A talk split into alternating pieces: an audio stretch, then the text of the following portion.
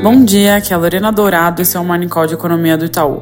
Começando pelos Estados Unidos, o ISM de serviços foi divulgado ontem e veio um pouco mais fraco do que a nossa expectativa, mais ou menos em linha com o consenso, caindo de 54,5 para 53,6 pontos, mas vale ressaltar aqui que isso ainda é um bom nível, bastante acima dos 50 pontos que separa a zona de expansão e retração.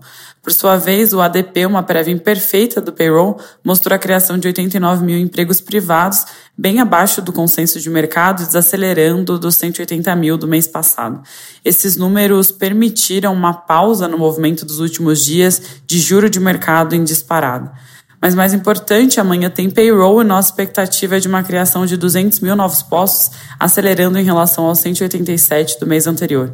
Se vier mais fraco, pode ajudar nesse alívio. Se vier mais na nossa linha ou mais forte, pode acabar intensificando a situação. No mais, hoje tem mais alguns dados de mercado de trabalho saindo, além da balança comercial de agosto, mas o foco mesmo vai estar nos discursos dos membros do FED. A Mester, o Kashkari, o Barkin, a Daly e o Barr falam hoje ao longo do dia. Dado tudo que vem acontecendo com o externo, sobretudo com a dinâmica dos juros longos por lá, o cenário fica mais incerto para a política monetária e o mercado vai prestar atenção a qualquer pista ou tom que possa vir nas falas dos membros do FED. Então é importante ficar de olho que no Brasil a Câmara acabou adiando a votação do projeto de lei das offshores fundos exclusivos.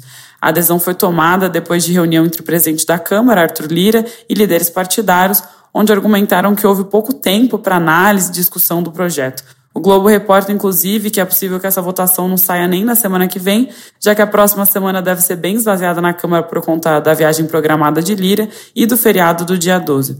O broadcast, inclusive, estima que a votação acabe ficando só para o dia 24. Além disso, os partidos PL e o Novo anunciaram que vão obstruir as votações do Congresso em protesto contra adesões recentes do Supremo Federal. Então parece que o clima não é dos melhores para conseguir avançar nessa votação no curto prazo.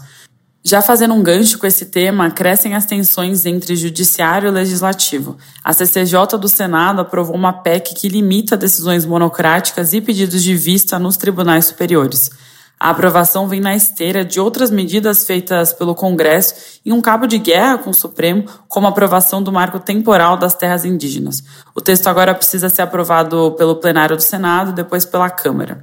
Voltando no ponto das metas fiscais, em nota técnica elaborada pelas consultorias de orçamento da Câmara e do Senado, autores argumentam que há uma série de incertezas no projeto de lei orçamentária anual, PELOA, de 24, em relação à meta do governo de zerar o déficit das contas públicas. Segundo o documento, não é possível medir se as receitas vão alcançar o desempenho esperado pela equipe econômica, bem como apontam que as despesas podem estar sendo subestimadas no orçamento. Um fator gerador de incerteza seria, por exemplo, o próprio crescimento do PIB, pois se a projeção da Fazenda for frustrada, vai produzir efeitos negativos sobre a receita esperada, já que a Fazenda projeta alta de 2,3% do PIB em 24, ante 1,5% estimado pela Focus. Na verdade, o mercado já tem certo ceticismo quanto ao déficit zero em 2024 há algum tempo. Não à toa a gente espera um déficit de 0,8% no ano que vem. É isso por hoje, bom dia!